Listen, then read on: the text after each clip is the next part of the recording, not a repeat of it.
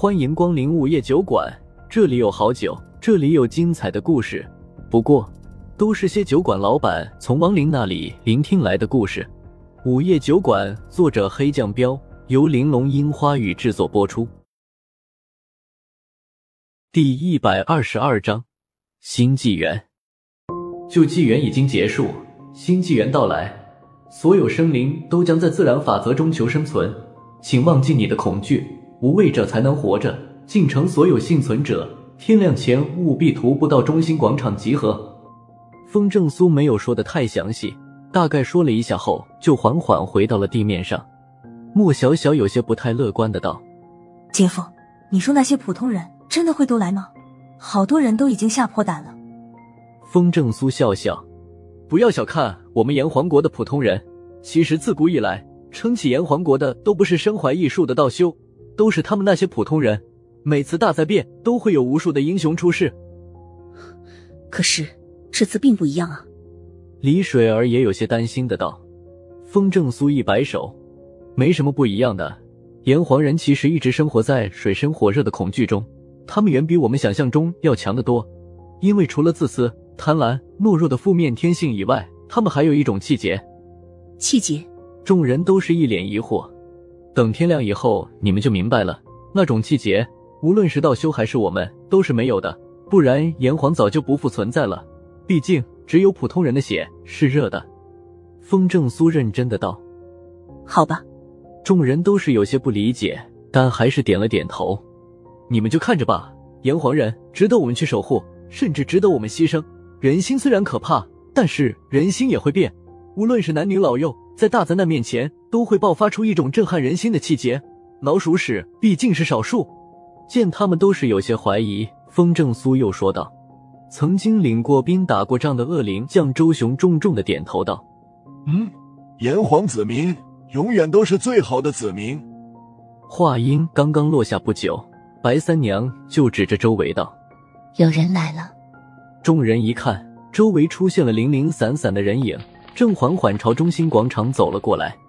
那些人影明显都是附近的高楼大厦里走出来的，有男子，也有女人，有老人，也有少年。他们有的面带恐惧，有的眼睛红红的，显然是家中有亲人丧生了；也有的满面悲愤，有的则是摩拳擦掌、大干一场的兴奋模样。人影越来越多。更多的人都从楼上走了下来，很快的，白三娘他们就发现远处的人也都下了楼，都朝中心广场的位置赶了过来。等下统计下进城现在还有多少人，有多少人丧生了。风正苏早就料到会有这种现象，所以并没有太过惊讶，当下就悄悄吩咐白三娘道：“嗯。”白三娘点了点头，接着风正苏又对谢无虞道：“按照计划。”找出有潜力的觉醒者，把他们都安排到晋城大学去。谢无虞道：“我现在不是人形，你真让我带他们去啊？”风正苏笑笑道：“正因为你不是人形，他们看到你这个猫口吐人言，才会更加相信。”呃，好吧。谢无语有些不大情愿的道。风正苏又对恶灵将周雄道：“周雄，维持秩序，说不定还有没有恶灵化的家伙。”一旦发现，直接将其灭杀。莫小小拉着李水儿的手问：“姐夫，我俩呢？”风正苏想了想道：“你们负责安置那些没有潜力的觉醒者。很多老人虽然也能修道，但他们的潜力有限，只能先安置他们。还有那些在哺乳期的女子和他们的婴儿，暂时没法修炼，也需要安置。”嗯，保证完成任务。莫小小认真的道。很快的，中心广场就聚集了好几千人了。快看，有个巨人，他好大，得有五六米吧。聚集来的人们第一眼看到的就是恶灵将周雄，当下就忍不住的感慨道：“巨变以后，不管是亡灵还是妖魔，都已经显形，所以周雄在他们面前也不存在隐身了。”刚才就是那个漂亮的姐姐救了我。果然是仙女下凡了。有人看着白三娘，激动的道：“我是被那个黑色可爱的猫给救的，它应该是神兽吧？”有人看着谢无虞道：“我们是被那两个小姐姐救的。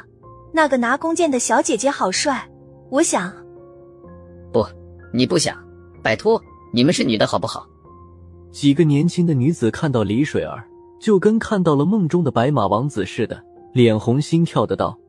然而不等他们说完，旁边的几个男子就打断了他们，翻着白眼道：“那个美女才是真正的仙女，太漂亮了，完全就是真正的女神。”也有人目光紧紧盯着莫小小道：“哼，一群花痴加白痴，中间的那个男人才是大佬。